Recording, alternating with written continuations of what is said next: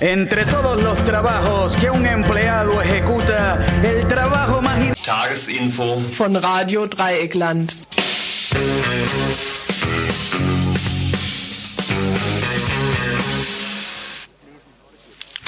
Lesen verdirbt nicht nur die Augen. In der neuesten Ausgabe der Roten Fahne etwa wird anerkennend ein streikender Arbeiter aus Rastatt zitiert. Der soll in aller Öffentlichkeit zugegeben haben, nicht nur der Forderung wegen zu streiken, nein, sondern und vor allem auch wegen dem Recht auf Streik selbst. Das ist ein hübsches Motto, auch für uns. Etwa so, wir senden nicht nur wegen der paar lächerlichen Inhalte, sondern auch wegen dem Recht auf Ederwellen schlechthin. Wir reden hier nicht nur aus Interesse an den Themen, sondern auch wegen dem Recht auf Mundbewegung. Wir wollen freies Radio, nicht nur wegen der Möglichkeit der Meinungsbildung, sondern auch wegen dem Recht auf Rundfunktechnik. Ihr merkt schon, es gibt unendlich viele Möglichkeiten, sich die Anerkennung der roten Fahne zu erwerben und eure hoffentlich gleich mit. Herzlich willkommen zum Dienstagsinfo. Und sei es nur deswegen, damit auch ihr euer unveräußerliches Recht auf Ohrenbenutzung wahrnehmen könnt. Denn Hören verdirbt zumindest nicht die Augen. Die Themen. Restriktionen bei der Gewerkschaft ÖTV. Fristlos gekündigt bekam eben dort der Münchner Gewerkschaftssekretär Michael Wendel sein Vergehen. Er hatte seinem Arbeitgeber, der ÖTV, vorgeworfen, die Tarifverhandlungen mit gezinkten Karten geführt zu haben. Der Tarifkompromiss habe schon vorher festgestanden, der Arbeitskampf sei bloßes Schattenboxen gewesen. Mit derlei Kritik konnte die ÖTV-Spitze nun nicht umgehen, weshalb man sich dieser Tage vor dem Münchner Arbeitsgericht trifft. Restriktionen auch gegenüber Kriegsdienstverweigerern in der Schweiz. Sie gelten ähnlich wie die Totalverweigerer in der BRD als Kriminelle, was sich in der Zukunft nun aber ändern soll. Vergangenen Sonntag äußerte sich die Mehrheit der Schweizer und Schweizerinnen per Plebiszit für die Einführung eines ersatzweisen Arbeitsdienstes. Ein Schritt in die richtige Richtung? Ein Kommentar von Leo Boss, Sekretär im Referendumskomitee der Initiative Schweiz ohne Armee. Restriktionen ebenfalls im Freiburger Stadtteil Stühlinger. Diese planen zumindest die Freiburger Rechtsparteien. Heute Abend soll auf einer öffentlichen Veranstaltung Pogromstimmung gegen Sinti und Roma, gegen Ausländer, gegen all, dene, äh, gegen all jene, die unerwünschte Elemente seien, im Stadtteil geschürt werden. Veränderungen in der Ukraine. Sowohl dort wie auch in der gesamten UdSSR mehren sich regionalistische und nationalistische Strömungen und Bewegungen. Unter anderem zum Thema Nationalismus oder Selbstbestimmungsrecht der Völker ein Gespräch mit Studiogästen aus der Ukraine. Veränderungen auch im Gesundheitswesen. Während der Abbau des Sozialstaates etwa unter dem Stichwort Gesundheitsreform noch ein Begriff ist, kann Mann und Frau sich unter Pflegeversicherung nur noch schwerlich was vorstellen. Aber auch da wird gekratzt und gestrichen. Die Hilfsbedürftigsten dieses Landes müssen's büßen. Veränderungen sind unbedingt nötig in Freiburg-Ebnet. Die menschenfeindlichen Auswirkungen einer automobilen Konsumgesellschaft treiben dort die Anwohner und Anwohnerinnen der BL 31 schon lang auf die Palme. Derzeit sieht es nun mal wieder so aus, als seien Lösungen in Sicht. Sogar von einem Kompromiss der Konfliktparteien wird gemunkelt. Heute Abend im Studio eine kleine Diskussion über Lösungswege mit und ohne Straßenneubau.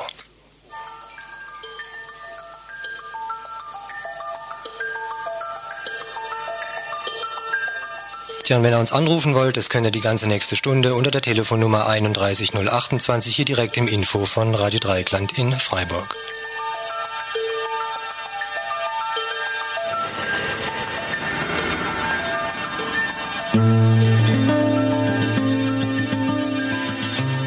Weniger Lohn für mehr Arbeit. Das gibt's hier sicherlich nur in fernen, von wüsten Diktatoren geknechteten Regimen bei Saddam Hussein oder in Kuba weit gefehlt. Lieber Scharfmacher, weniger Lohn trotz mehr Arbeit, die Parole gilt in den USA. Die Arbeiter und Arbeiterinnen sowie die Mittelschicht in den Vereinigten Staaten haben ihren Lebensstandard in den vergangenen zehn Jahren nicht verbessern können, obwohl jetzt erheblich mehr gearbeitet wird als in den 70er Jahren. Kein Wachsen des Lebensstandards wäre ja auch erstmal zu verschmerzen. Nur die reichsten US-Bürger konnten im gleichen Zeitraum laut einer Studie des Washingtoner Instituts für Wirtschaftspolitik ihre Einkommen um satte 73 Prozent steigern. Die Schere öffnet sich weiter.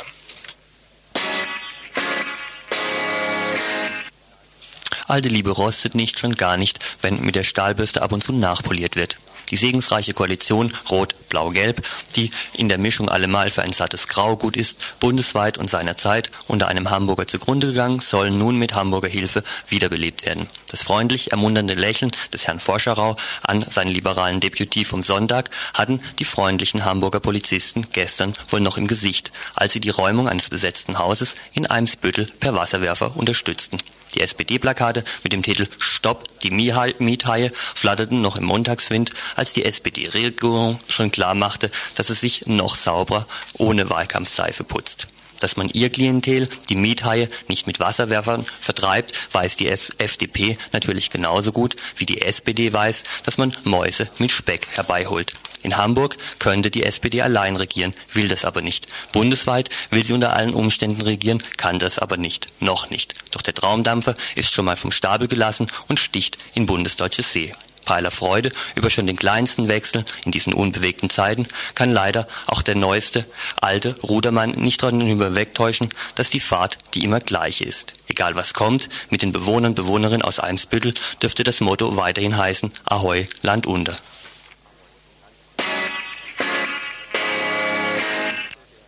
Hauptsächliches Mittel der Krisenpolitik des Staates im Interesse der Monopole ist der Staatshaushalt. Dieser Umverteilungsmechanismus erfolgt getreu der Devise Senkung der Sozialleistungen bei gleichzeitiger Steuerermäßigung für die Monopole. Graue Theorie in Willi Dickuts Buch Krisen und Klassenkampf? Wohl kaum, wie ein Blick auf die aktuelle Bundeshaushaltsdiskussion zeigt. Das bodenlose Fass staatlicher Subventionen abzuschaffen, schickt sich Finanzminister Möllemann an, was auch ganz vernünftig klingt. Nur an die 2,6 Milliarden D-Mark, die allein der Daimler-Konzern im vergangenen Jahr erhalten hat, an die Gelder soll überhaupt nicht gegangen werden. Wohl aber an die Bergmannsprämie oder an Landwirtschaftshilfen. Subventionsabbau? Ja bitte. Aber dann doch bitteschön auch in mit knapp 50 Prozent größten Sektor der gewerblichen. Wirtschaft, siehe Daimler, und nicht nur in Gestalt verborgener Steuererhöhungen gegenüber den Werktätigen.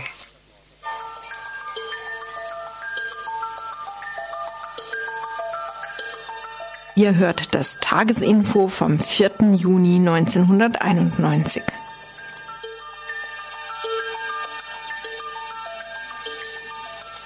Schatten der ÖTV-Tarifrunde 1991. Ein düsteres Nachspiel im Bezirk München. Sicherlich erinnern sich einige unserer Hörer und Hörerinnen noch an die Berichterstattung hier im Info zur diesjährigen ÖTV-Tarifrunde.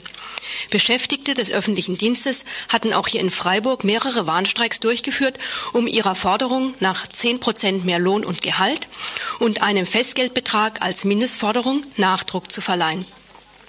Heraus kam dann recht schnell und in Anbetracht der verbreiteten Bahnstreikbereitschaft ein doch ziemlich mager erscheinender Abschluss von sechs Prozent sowie einige Strukturverbesserungen. Nicht durchgängig waren die Beschäftigten mit diesem Ergebnis ihrer Anstrengungen zufrieden. Und auch seitens der hauptamtlichen Gewerkschaftsmitarbeiter und Mitarbeiterinnen scheint der Abschluss nicht nur auf Zustimmung gestoßen zu sein. Einer dieser hauptamtlichen Mitarbeiter, Michael Wendel, Sekretär des ÖTV-Bezirks München und dort zuständig für den Bereich Gesundheit, formulierte seine Kritik öffentlich und publizierte einen Aufsatz in der Zeitschrift Kölner Politische Informationen was ihm jetzt die fristlose Kündigung seitens des geschäftsführenden Hauptvorstandes eingebracht hat. Heute Vormittag sprachen wir mit Michael Wendel zunächst über das, was als kritische Äußerungen seitens der ÖTV-Spitze nicht geduldet wird. In diesem Artikel, der Ende April erschienen ist, habe ich ähm, die These vertreten, dass es sich bei diesem Abschluss um ein sozusagen Zusammenspiel der Tarifvertragsparteien gehandelt hat, weil es einen Tausch gegeben hat. Es hat materielle Verbesserungen gegeben, also beim Geld, 6 Prozent, teilweise mehr. Es hat dafür aber spürbare Verschlechterungen in der Arbeitszeit Frage gegeben durch die Einführung von Bereitschaftsdiensten und Rufbereitschaften für alle Angestellten und durch den Wegfall der sogenannten Wegezeiten. Und äh, das habe ich eben insofern kritisiert, weil ich gesagt habe, dadurch entsteht der Eindruck, als sei das so eine Art kalkulierter Tausch gewesen, mhm. ohne Beteiligung der Mitglieder. Ein weiteres Indiz für einen solchen kalkulierten Tausch oder auch ein in gewisser Hinsicht abgekartetes Spiel zwischen ÖTV und öffentlichen Dienstherrschaften sieht Michael Wendel auch in der Tatsache, dass seitens der Arbeitgeber keine rechtlichen Schritte gegen die ungewöhnlich lange angekündigten Warnstreiks unternommen worden seien.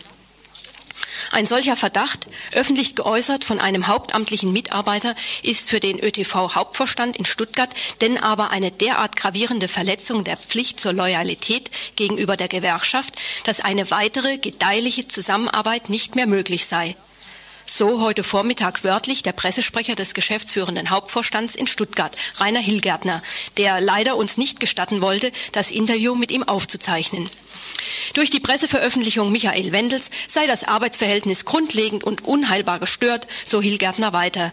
Es gehe im Falle Wendel nicht um Kritik, die in der ÖTV jederzeit geäußert werden könne, sondern darum, dass von Wendel in unsachlicher und denunzierender Weise der ÖTV Kumpanei mit den Arbeitgebern während der Tarifrunde vorgeworfen werde. Stichwort abgekartetes Spiel. Es gehe also nicht um eine Strafaktion gegen kritische Geister, sondern nach arbeitsrechtlichen Maßstäben um eine angemessene Reaktion der Gewerkschaft öffentliche Dienste Transport und Verkehr als Arbeitgeber gegenüber einem Mitarbeiter, der Loyalitätspflichten verletzt habe. Michael Wendel allerdings sieht dies ein bisschen anders. Ich bin der Auffassung, dass es wichtig ist, dass in einer Gewerkschaft unterschiedliche Meinungen offen und kontrovers ausgetragen werden können. Und es ist dann nicht möglich, äh, wenn dahinter immer sozusagen die Drohung des Rausschmisses steht. Und wenn man die Hauptamtlichen sozusagen, äh, wenn man den Hauptamtlichen verbietet, an dieser Debatte teilzunehmen, dann nun gut, das ist ein Problem, weil wir haben aufgrund unserer professionellen Tätigkeit einfach viel mehr Hintergrundwissen über die Tarifverträge. Ähm, und von daher muss man auch den Hauptamtlichen ermöglichen, hier eine kritische Meinung äh, zu haben. Wir sind ja insgesamt eine demokratische Organisation und kein, sage ich mal, normaler Arbeitgeber. Ähm, und dafür, meine ich, ist es auch wichtig zu kämpfen. Michael Wendel jedenfalls möchte Sekretär der ÖTV bleiben, seine kritische Meinung behalten und auch weiterhin äußern. Und er wird dafür streiten, auch vor dem Arbeitsgericht. Seine Erfolgsaussichten schätzt er recht gut ein. Einerseits, weil er seiner Ansicht nach als stellvertretender Betriebsratsvorsitzender der ÖTV Bayern trotz von der ÖTV eingeforderter Loyalitätsverpflichtung nicht so einfach kündbar ist. Außerdem habe die ÖTV-Spitze im Kündigungsverfahren selbst auch einige formale Fehler begangen. Unterstützung erhielt Michael Wendel bereits von einer großen Anzahl ehrenamtlicher Kollegen und Kolleginnen, die sich für seine Weiterbeschäftigung einsetzen. Insofern sieht er dem ersten Arbeitsgerichtsprozess, der voraussichtlich im Juli in München stattfinden wird, zuversichtlich entgegen. Wir von Radio Dreieckland werden darüber weiter berichten.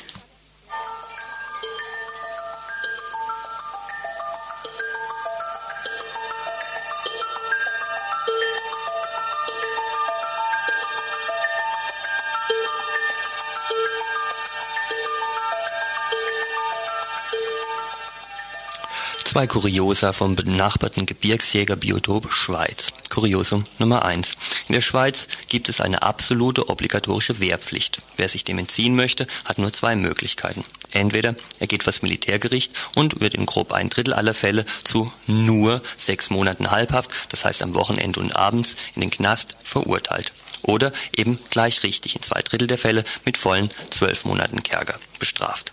Zweite Möglichkeit ist die der Ausmusterung, in fast der Hälfte der Fälle aus psychiatrischen Gründen. Der Weg in den Knast wird jährlich von ca. 600 Männern gewählt, der ins gesellschaftliche Abseits von sage und schreibe 27.000. Und jetzt Kuriosum Nummer zwei. Am Wochenende wurde darüber abgestimmt, ob ein Arbeitsdienst statt Knast eingeführt werden soll. 55 Prozent der Schweizer und Schweizerinnen waren dafür. Was viele nicht richtig gesehen haben, ist allerdings, dass dieser Arbeitsdienst nur für das erste Drittel der 600 Männer gilt, die vor dem Militärgericht schwerwiegende Gründe attestiert bekommen, den Kriegsdienst zu verweigern. Die Initiatoren des Referendums, die Gruppe Schweiz ohne Armee und Amnesty International, hatten deswegen auch gehofft, dass das Referendum mit Nein abgelehnt werden würde, weil der Schritt einfach viel zu klein sei. Warum trotzdem Ja geantwortet wurde und wie jetzt weiter, kommentiert Leo Boss von der Gruppe Schweiz ohne Armee und Sekretär der Referendumsinitiative. Jetzt haben die Gegner dieser Vorlage in der Volksabstimmung verloren. Die Befürworter haben vor allem argumentiert, dass das ja nur ein Zwischenschritt sei in Richtung eines Zivildienstes. Das ist offensichtlich angekommen, während das Nein zu diesem Nonsens nicht als Ja zu einem wirklichen Zivildienst verstanden wurde. Anders ausgedrückt, in der Schweiz hat sich wirklich etwas verändert. Der freie bewaffnete Tellensohn wirkt nicht mehr besonders anziehend. Eine Mehrheit ist gegen Gefängnis für Militärverweigerer. Das hat dann unter anderem auch eine Umfrage der Tagesschau, das Fernsehen DRS gezeigt, wo 80 Prozent der Abstimmenden für die gleiche Menge sich ausgesprochen haben eines zukünftigen Zivildienstes und über 70 Prozent sich für eine freie Wahl ausgesprochen haben. Diese Stimmung, die offenbar verbreitet war in der Bevölkerung, hat ein Ja entsprochen, zumal eben das Versprechen mit dem Schritt äh, gekommen ist. Ein Ja zu einem Zivildienst schlussendlich. Haben verloren. Trotzdem denke ich, dass diese Referendumskampagne für die Militärverweigerer von Nutzen war. Seit Jahren zum ersten Mal ist wieder das Scheinwerferlicht auf diesen halbfetischen Jahrhundertskandal geworfen worden, eben dass immer noch Verweigerer ins Gefängnis gesteckt werden sollen. Das wird nun auch nach dem 2. Juni weiterhin passieren. Trotzdem ist die Suche nach einer Lösung beschleunigt worden. Schon in der nächsten Session des Nationalrates wird eine Verfassungsänderung zur Debatte stehen, die einen weitergehenden Zivildienst erlaubt. Das braucht dann allerdings eine nächste Volksabstimmung. Ein Gesetz muss ausgearbeitet werden. Kurz und gut zu den 88 Jahren Suche nach einem Zivildienst werden noch ein paar Jährlein dazukommen. Somit bleibt der Strafaufschub für verurteilte, verurteilte Militärverweigerer wie in den Kantonen Tessin und Genf bereits beschlossen die wichtigste Sofortlösung. Die Gruppe Schweiz ohne Armee wird jedenfalls mit einer bunten Kampagne im Herbst an den Skandal rund um die Schweizer Dissidenten im Jubeljahr 1991 erinnern.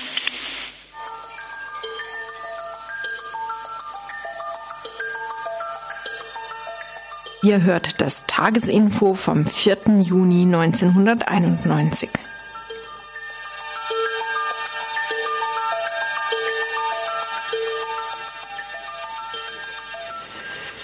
Vor vier Wochen wurde die Lunte gelegt, heute soll der gewaltige Mehrfachsprengkopf ein erstes Mal zur Detonation gebracht werden. Die Rede ist vom Ansehen der CDU im Ortsteil Stühlinge, und zwar diesen zum Kriminalviertel zu erklären und diesen Zuständen jetzt endlich den Garaus zu machen. Wie bereits Ende April berichtet haben, war im Stadtteilblättle der Christdemokraten ein offener Brief an Oberbürgermeister Böhme abgedruckt gewesen. Damals Betteleien und Anpöbeleien würden den Alltag im schönen ehemaligen Eisenbahner und zukünftigen Jappi-Viertel bestimmen. Dagegen sei jetzt endlich einzuschreiten. Und da damals schon klar war, dass die Bürger und Bürgerinnen überhaupt erstmal auf diese Missstände aufmerksam gemacht werden mussten, gibt es heute jetzt sogar eine sogenannte Bürgerversammlung. Auf dem Podium sitzt allerlei Polizei, der Leiter des Sozial- und Jugendamtes, Rechte aus CDU und SPD und der Freiburger Oberhetzer, ein zukünftiger Bierbrauer und jetziger Regierungspräsident. Und Biertisch-Atmosphäre soll denn auch heute Abend entstehen. Das gesunde Volksempfinden soll endlich registrieren, dass der Stühlinger mit sozialen Problemgruppen überfrachtet ist.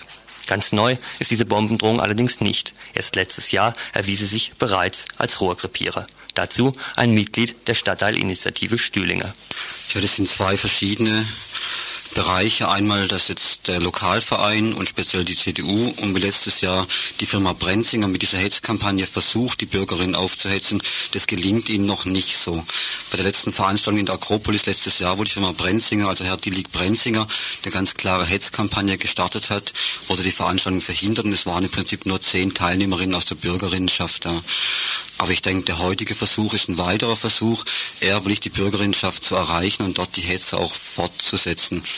Insgesamt glaube ich schon, dass die Schiene, die ganze selbst erfahrene Wohnungsnot, die Horrormieten, die Obdachlosigkeit, dass das in der Schiene nach unten treten, dass das natürlich eine Bereitschaft da ist den, bei den Menschen, die jetzt irgendwie selber unter der Wohnungsnot leiden. Und genau da versuchen jetzt die Politiker von CDU und Lokalverein und auch Herr Nothelfer anzusetzen.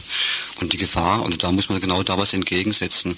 Und das ist auch, macht auch unser Stadtteil in die Arbeit an dich aus und wir versuchen den Leuten klarzumachen, dass das nicht die Ursachen sind, dass nicht Wohnungsnot aufgrund von Ausländerinnen, äh, aufgrund von Obdachlosen, aufgrund von Romas hier existiert, sondern ganz, ganz genau umgekehrt, dass die die ersten oder die gravierendsten Opfer von dieser Wohnungspolitik sind.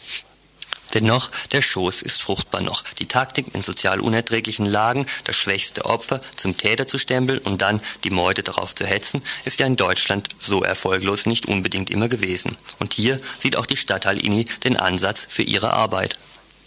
Wir machen das ja schon seit einigen Jahren, speziell auch schwerpunktmäßig am Thema Wohnungsnot und haben dann immer schon, sind auch schon öfter auf diesen Punkt gekommen, dass bei den, bei vielen Menschen schon so automatisch die Haltung da ist, ja, die Ost, Ostaussiedlerinnen bekommen Wohnungen, die Flüchtlinge bekommen Wohnungen und wir zahlen 1000 Mark für eine Dreizimmerwohnung.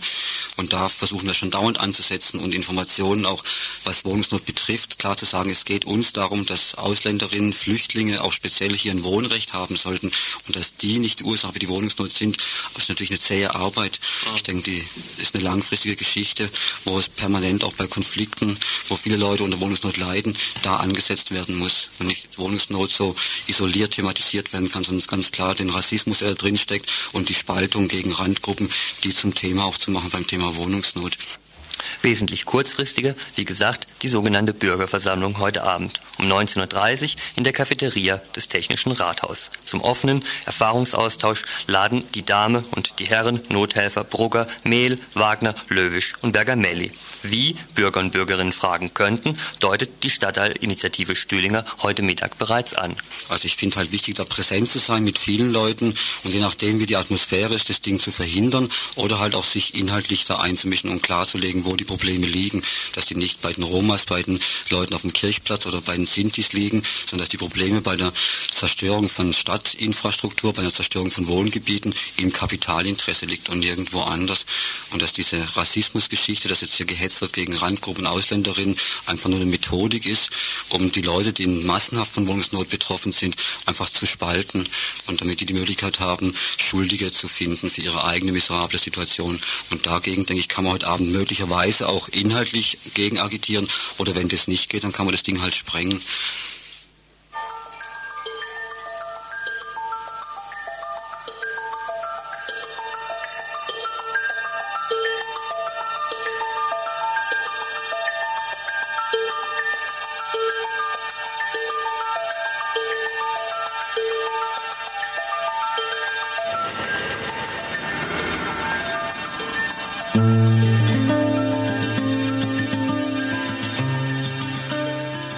Zwei Analogien, von denen zumindest eine falsch sein müsste, vorab. Erstens, die Großtante bundesdeutscher Revolutionsromantik, die nicaraguanische Revolution, wurde angeführt durch die FSLN, eine nationale Befreiungsfront. Befreiung im Trikont wurde dabei immer gefasst als nationale Emanzipation aus der Herrschaft der USA heraus. Zweitens, die große Hässliche unter den italienischen Volksbewegungen, die Lega Lombarda, fordert mit rassistischen Argumenten die Abtrennung des Nordens von Italien von dem Süden als eine eigene Nation. Die Grenze zwischen Norden und Süden, also zwischen Arm und Reich, soll nach ihrem Willen im jetzigen Staat Italien verlaufen zwei Gäste, die sicher beide ganz real sind, jetzt hier bei mir im Studio. Rest und Lesja aus der Freiburger Partnerstadt, was immer das heißen mag, Lviv.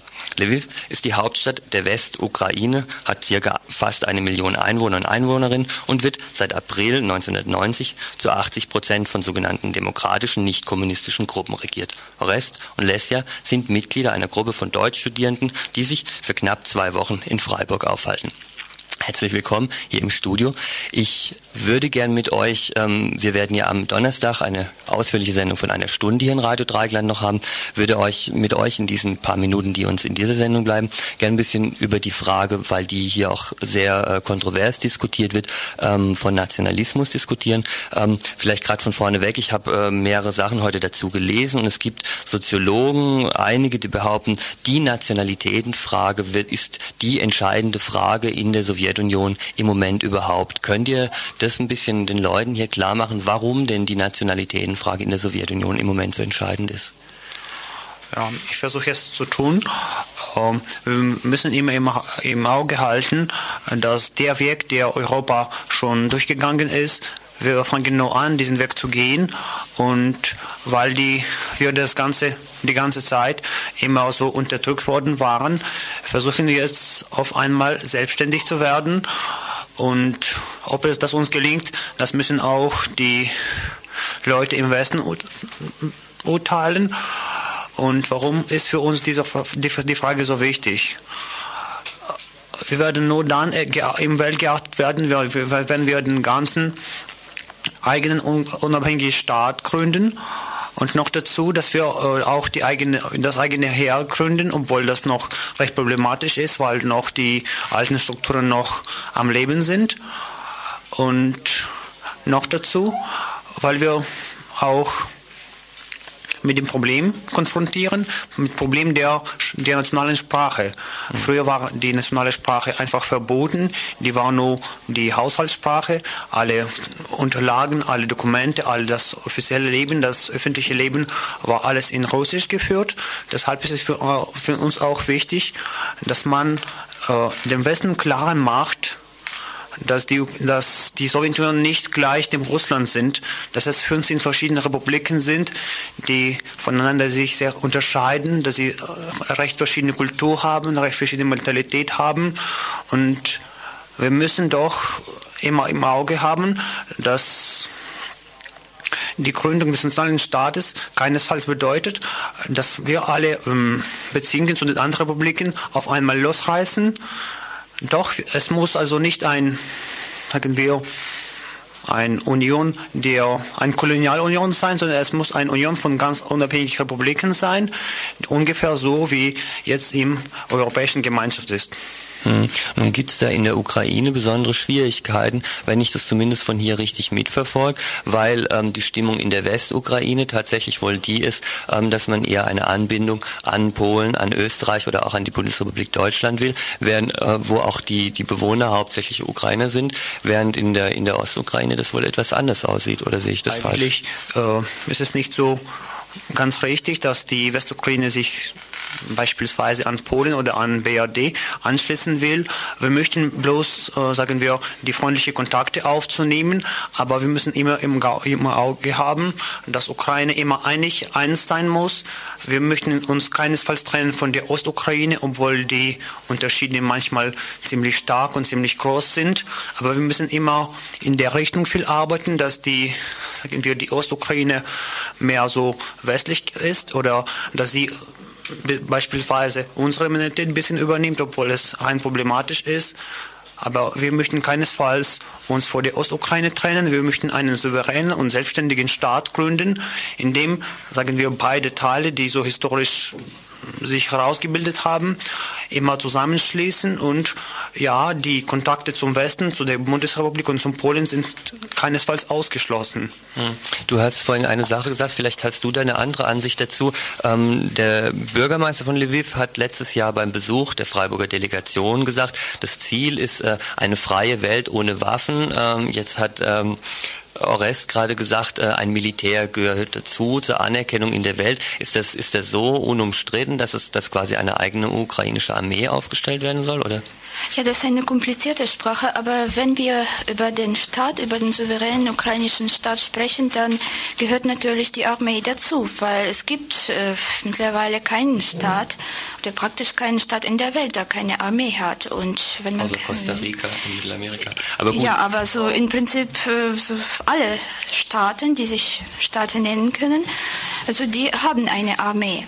Aber ich bin auch nicht damit äh, einverstanden, dass die nationale Frage, dass das, äh, das nationale Problem und das politische Problem das Wichtigste jetzt äh, für uns ist, weil wir, ja, wie Sie alle wissen, vor allem sehr viele wirtschaftliche Probleme haben. Mhm und äh, wir gerade in der Ukraine auch sehr starke ökologische Probleme haben. Mhm. Und da wir alle Materialisten sind und obwohl unsere so philosophische sozusagen Weltanschauung jetzt äh, wahrscheinlich ein bisschen breiter geworden ist und auch die Rahmen des, Marxism, äh, des Marxismus überschreitet.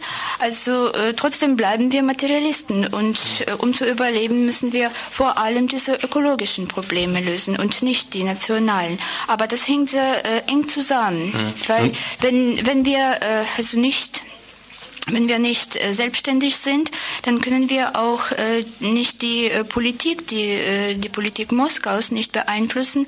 Und zwar sehr schwer und sehr wichtig dabei ist es, dass sehr viele umweltschädige Betriebe, gerade in der Ukraine, ausgerechnet in der Ukraine, die immer so Kernkammer, Kornkammer, mhm. also der ganzen Sowjetunion war, eben diese Betriebe gerade bei uns äh, untergebracht sind. Mhm. Und äh, deswegen glaube ich, das ist auch eine wichtige Frage, diese nationale und politische. Also da würde sich auch gerade meine nächste Frage anschließen. Es gibt hier zum Beispiel auch ein bisschen den Vorwurf, dass gerade die reicheren Republiken und die Ukraine, du hast es gerade gesagt, von Getreide, von, äh, von Gemüse, Obstanbau, aber auch zum Teil von Schwerindustrien, gehört sicher zu den Republiken, die ähm, wirtschaftlich besser dastehen. Dann gibt es hier den Vorwurf, ähm, naja, im Moment, es gibt halt arme Republiken, ähm, die von der, von der UdSSR profitieren und es gibt die reicheren reicheren Republiken, die da eher, ähm, eher halt ein bisschen reinbuddern. Und diese, diese nationale Ablösung ist jetzt im Grunde einfach nur ein egoistischer Akt, weil man sagt, man hat keine Lust mehr, diese anderen Republiken zu versorgen. Wie steht ihr denn zu diesem Vorwurf? Also ich glaube, wenn die ganze Ukraine verstrahlt wird, dann wird es auch nicht sehr viel nutzen, wenn wir mit den verstrahlten Produkten die ganze Sowjetunion äh, ernähren werden. Das heißt, das ist auch im Interesse aller anderen Republiken, die dann bei uns in dieser Föderation oder in dieser Union bleiben möchten, dass wir, dass die Lebensmittel, die wir ihnen liefern werden, nach bestimmten Vertra äh, Verträgen und so, dass sie auch äh, also nicht schädlich sind und dass sie nicht verstrahlt sind. Wie sehen ihr die jetzt seit, ähm, seit März, wenn ich das richtig in Erinnerung habe, vorliegenden Unionsvertrag? Wie, ähm, wie seht ihr denn den im Verhältnis zu dem, was ihr gerne hättet?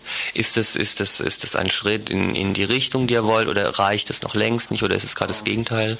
Ich halte diesen Vertrag nur, sagen wir, für ein bloßes Papier, weil ähm, abgesehen davon, welche Resultate dieser äh, diese Vertrag, Unionsvertrag hinter sich gelassen hat, schreiten alle Republiken, unabgesehen davon, welche Resultate es gegeben hat, zur Souveränität und zur Abhängigkeit, obwohl es trotzdem dieser Vertrag hat einigermaßen die sagen wir, die Stimmungen oder überhaupt äh, die Prozesse in der gesamten Sowjetunion widerspiegelt.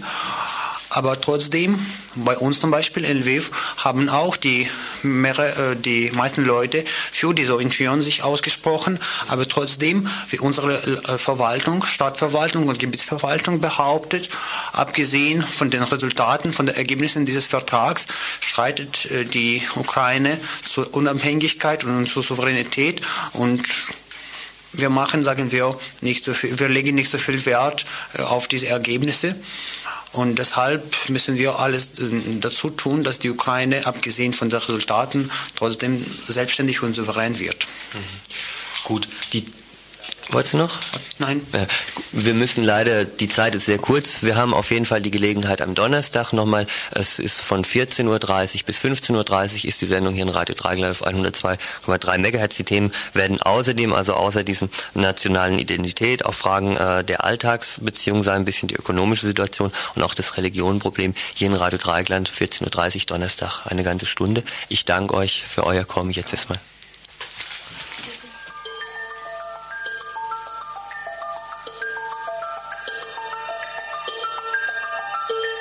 Ihr hört das Tagesinfo vom 4. Juni 1991.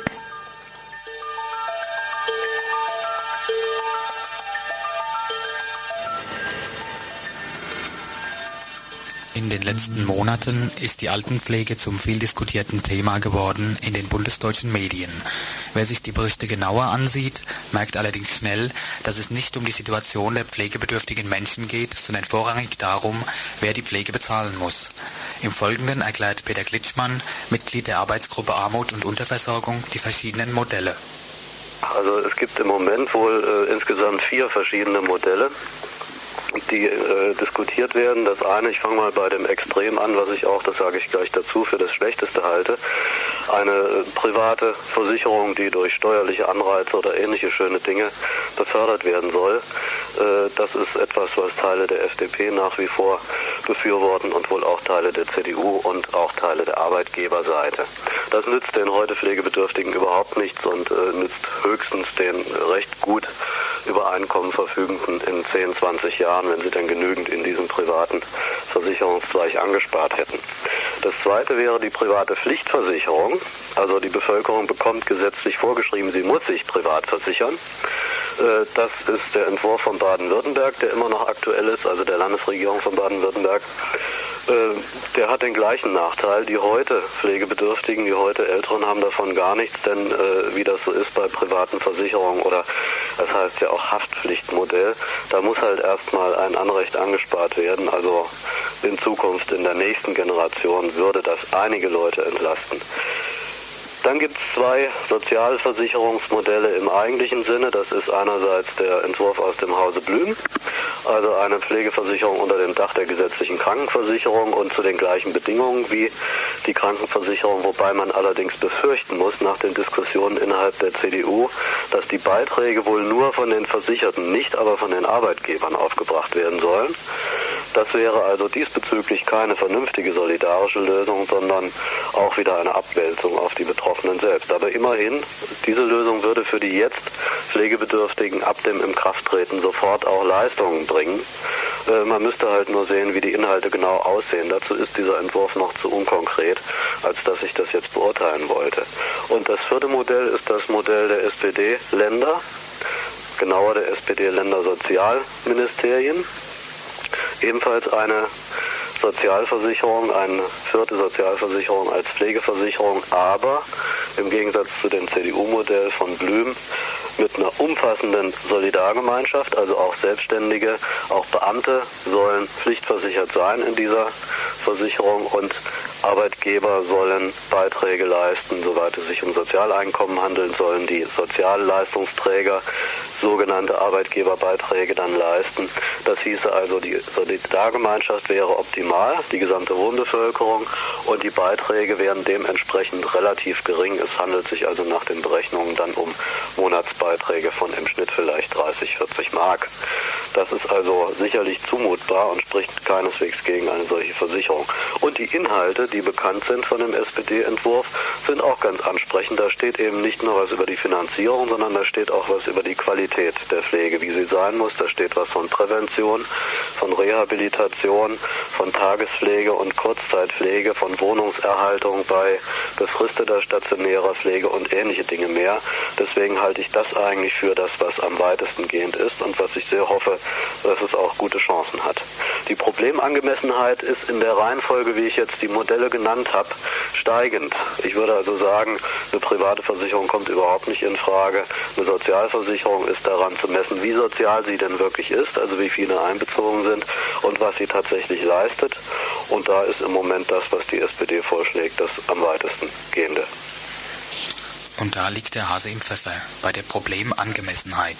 Für die erwähnten Parteien liegt das Problem eben bei der Finanzierung der Pflege, während nach Meinung der Grünen im Bundestag und der Grauen Panther die Schwerpunkte einer gesetzlichen Regelung ganz woanders liegen müssten. Hierzu Marga Höfgen, Freiburger Vorsitzende und Landesbeauftragte des Seniorenschutzbundes Graue Panther. Und äh, grundsätzlich sagt ja unser Gesetzentwurf auch, dieser Gesetzentwurf auch, ähm, also der ist, äh, der will erreichen, dass die Ausgrenzung, die Aussonderung von alten behinderten Menschen ähm, hier ähm, dem entgegengewirkt wird. Das heißt, dass sie die Möglichkeit haben, zu Hause zu leben oder dass man alternativ dazu äh, selbstverwaltete äh, Wohnformen oder auch äh, äh, Pflegegruppen oder Betreuung, betreutes Wohnen, solche Sachen äh, dann vorrangig einfach auch fördert. Zielvorstellung der Grünen war, in zehn Jahren mhm. wenn es geht, die Altersheime mhm. abzuschaffen als solche. Ja, das war die Zielvorstellung.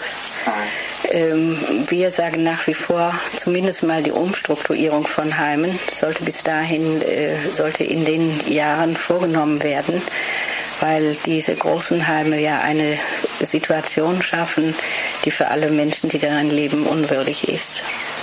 Und immer wieder den Pflegenotstand als eigentlich äh, äh, ja, nie abschaffen kann. Und die, was würde die Alternative sein zu Heimen? Also Sie haben gerade was gesagt von Wohngruppen. Mhm. Ja, es gibt sicher sehr viele Möglichkeiten. Es, man kann kleine Pflegegruppen machen. Man kann ähm, ganz andere Wohnformen machen. Wir praktizieren die ja schon auch in einigen Städten. So, ja, sogenannte Wohnungsgemeinschaften. Äh, äh, und ähm, die also mit einem Vertrag leben bis zum Tod da. Natürlich immer äh, mit dem Wunsch oder mit dem Willen der Betroffenen.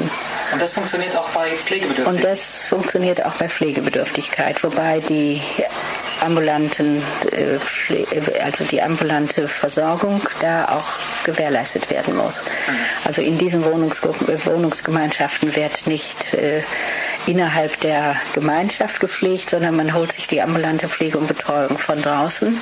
Aber was dazwischen dann ist, was die, ähm, äh, die ambulante Pflege nicht abdecken kann, das wird in Gemeinschaft oder Solidarität, also nachbarschaftlich geregelt.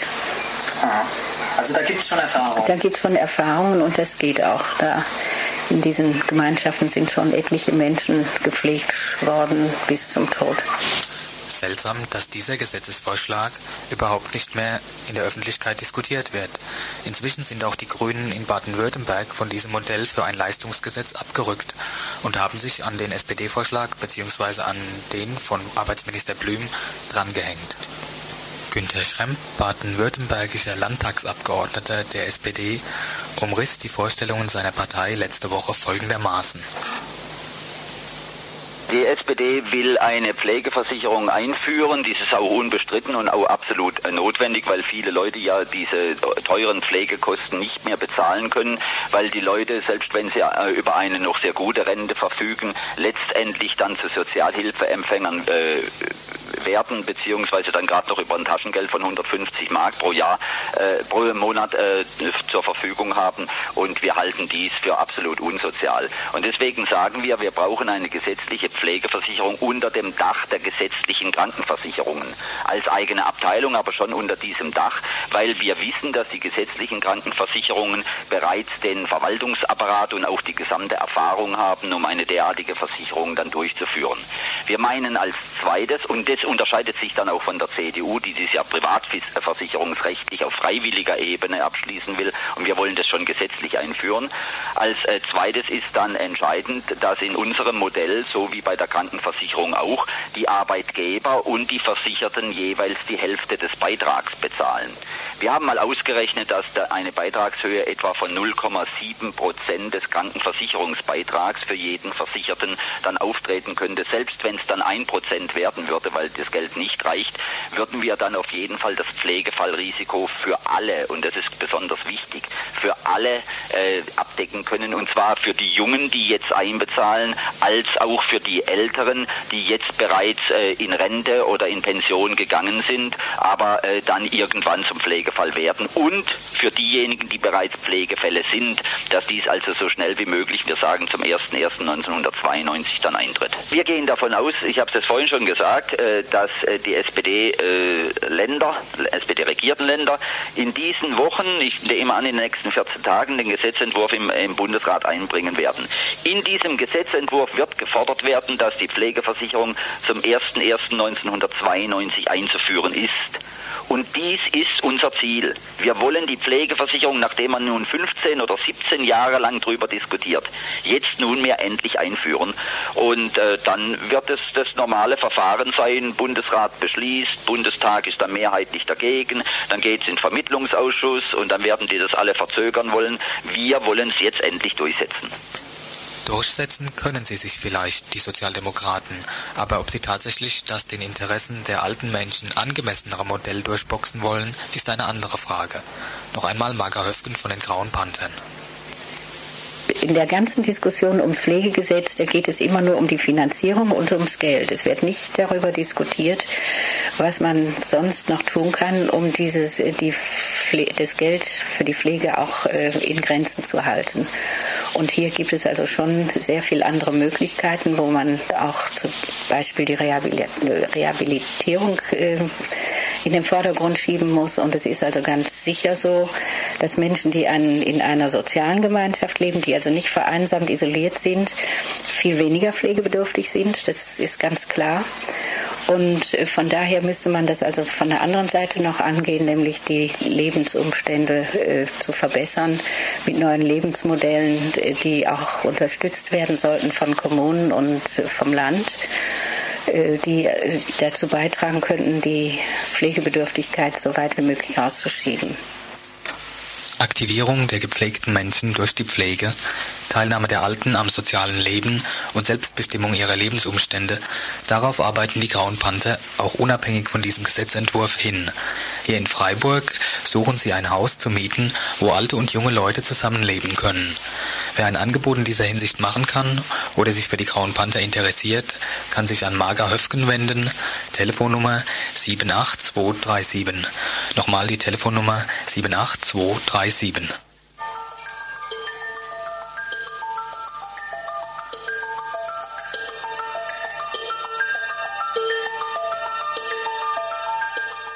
Ihr hört das Tagesinfo vom 4. Juni 1991.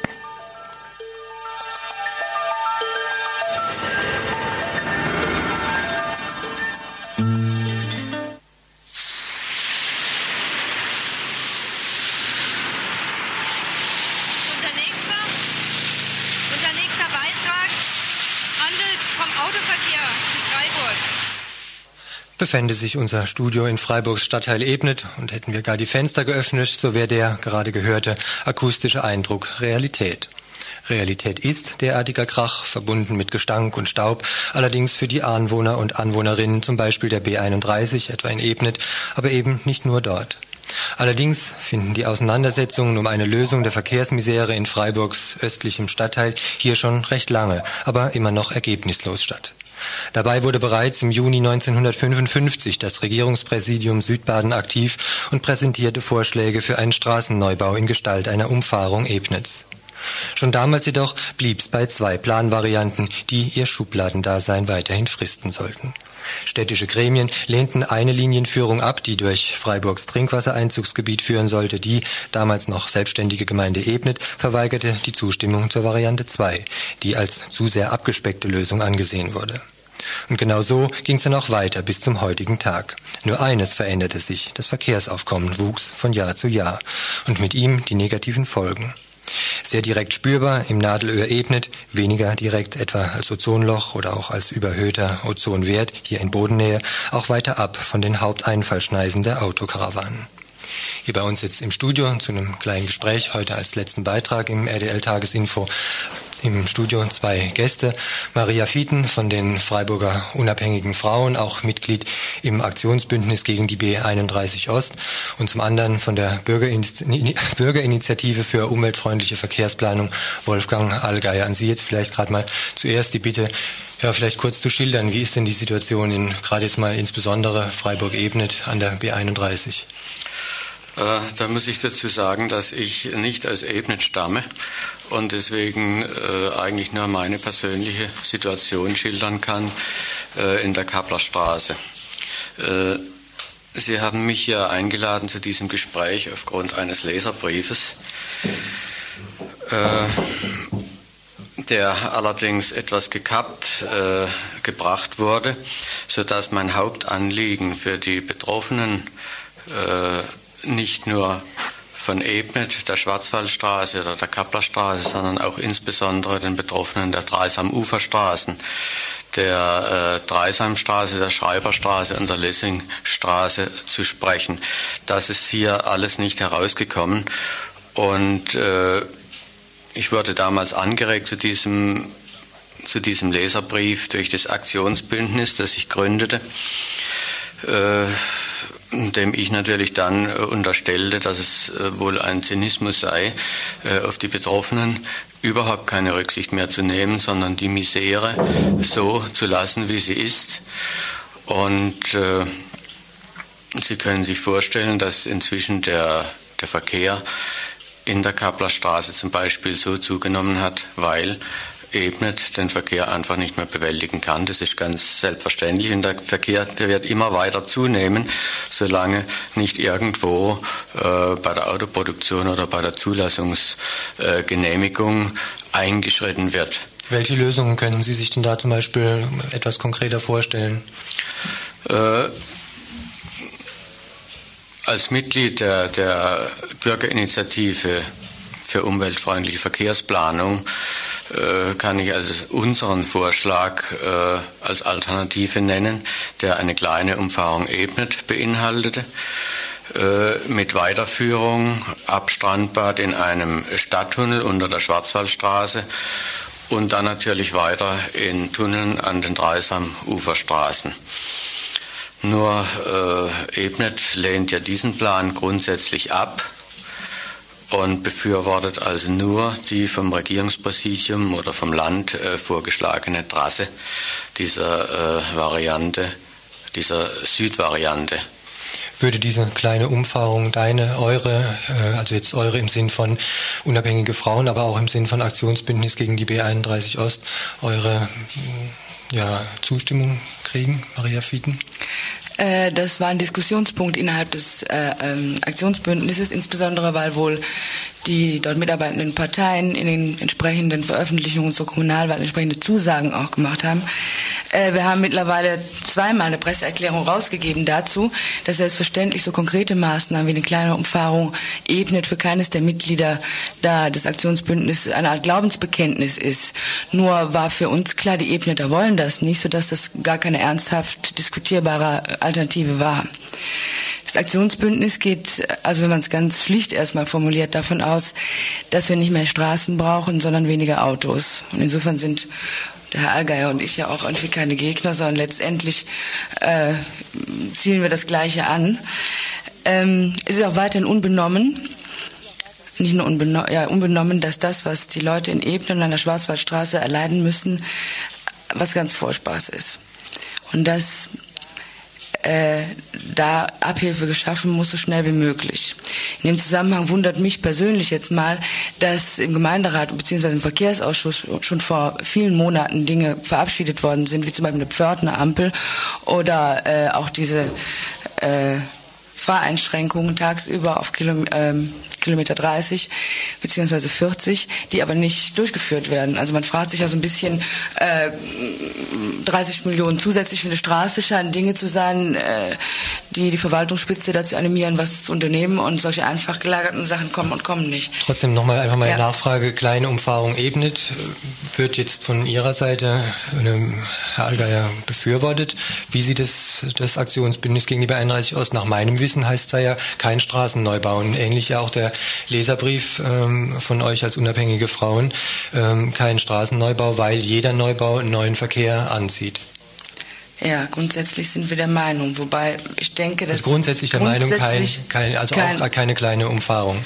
Wenn sich das vermeiden ließe, ja. Wenn es nicht anders ginge, äh, konkrete Belastungen abzubauen, wüsste ich nicht, wie ich mich letztendlich in diese Einzelfrage entscheiden würde. Aber ich denke, diese Dinge können nur mit den Ebner dann zusammen entwickelt werden und auch nur dann, wenn die Großlösung vom Tisch ist. Das wäre für also Sie darüber dann im Grunde Zynismus. Das, was Sie in, in, dem Leserbrief formulieren, wäre im Grunde mhm. das, was Maria Fieden gerade ausführt, ist im Grunde Zynismus.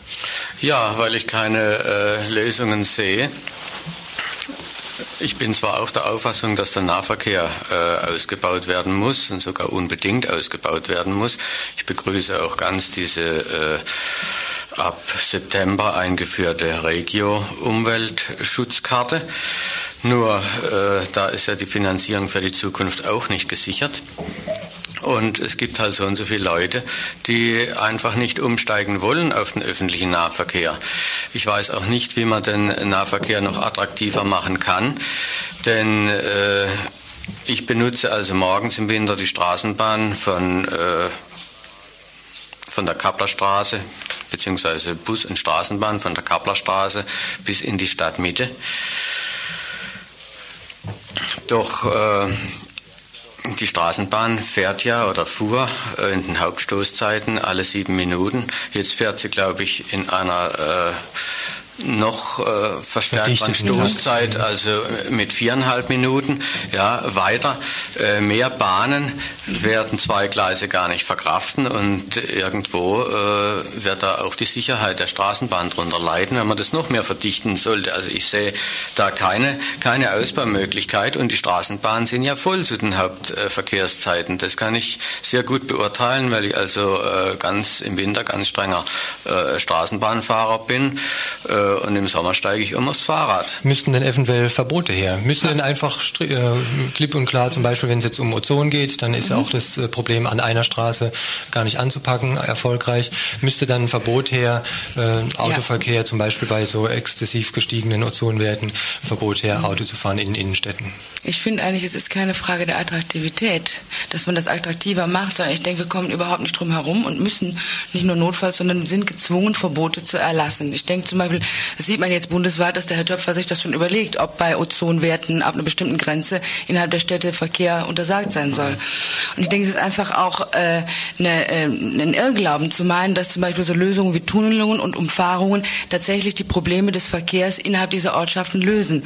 Es gibt konkrete Beispiele, zum Beispiel Waldkirch, der Verkehrskreis, der Freiburger Verkehrskreis, der äh, Mitglied im Aktionsbündnis ist, berichtet von Untersuchungen, dass jetzt, also vier Jahre nachdem dieser Tunnel in Waldkirch fertig ist, der eigentlich dafür da war, um den Ortsverkehr zu entlasten, dass jetzt wieder 100 Prozent so viel Verkehr wie vorher auch im Ort selber ist und der Tunnel selber auch voll ist. Ja. Man kann sich kaum vorstellen, es ist so wie die wunderbare Verkehrsvermehrung, gell? Aber äh, wir stehen ja vor der Frage hier in Freiburg, wir sind das Nadelöhr Ost-West. Und äh, jetzt mal abgesehen von der von der bundesdurchschnittlichen Zunahme des Verkehrs, denke ich, diese Prognosen, die wir für Europa 93 haben, sind einfach horrend.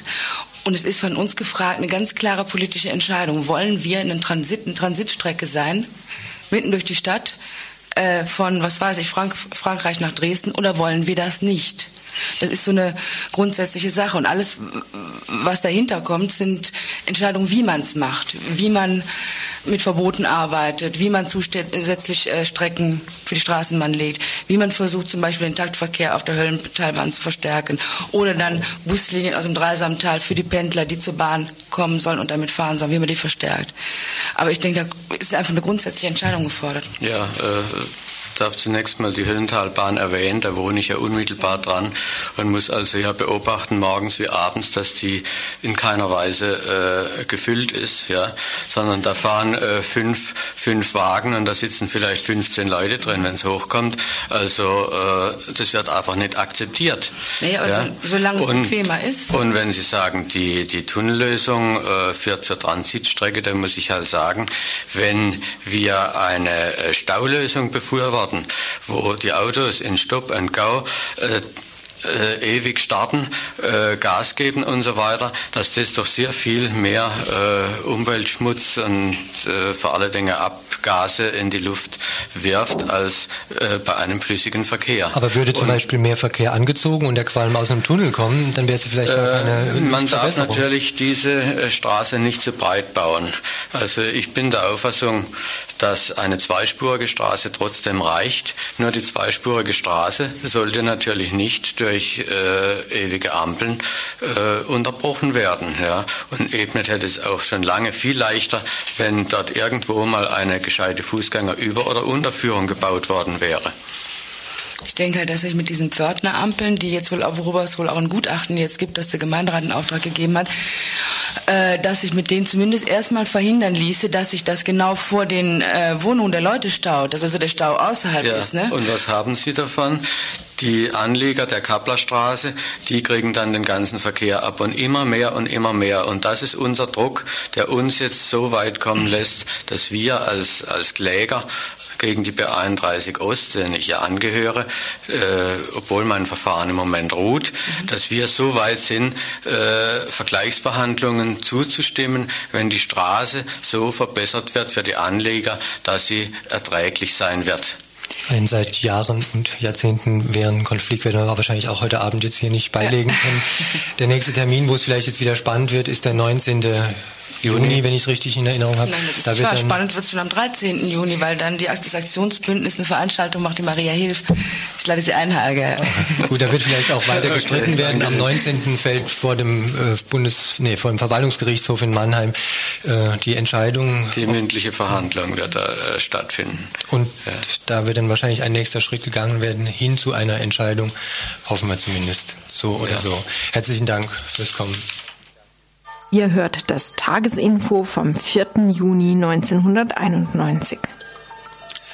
Wir wissen nicht, ob ihr das aushaltet bis zu der Einladung von Maria Fieden. Wir laden euch heute Abend zu mehreren Veranstaltungen ein, wo ihr gerne hingehen könnt. Um 21 Uhr etwa zeigt die Frieger. Warum sie das tut, weiß ich nicht. Den Film Salam Bombay steht leider auch nicht dabei, wo ich nehme an, auch in der Fabrik, weil da treffen sie sich jedenfalls normalerweise 21 Uhr Frieger, Salam und Bombay. Dann Theater gibt es im E-Werk in Hallen der Kunst und zwar spielt dort die Theatergruppe Pix jetzt, jetzt, jetzt in der Reihe Begegnungen Basel-Freiburg, veranstaltet vom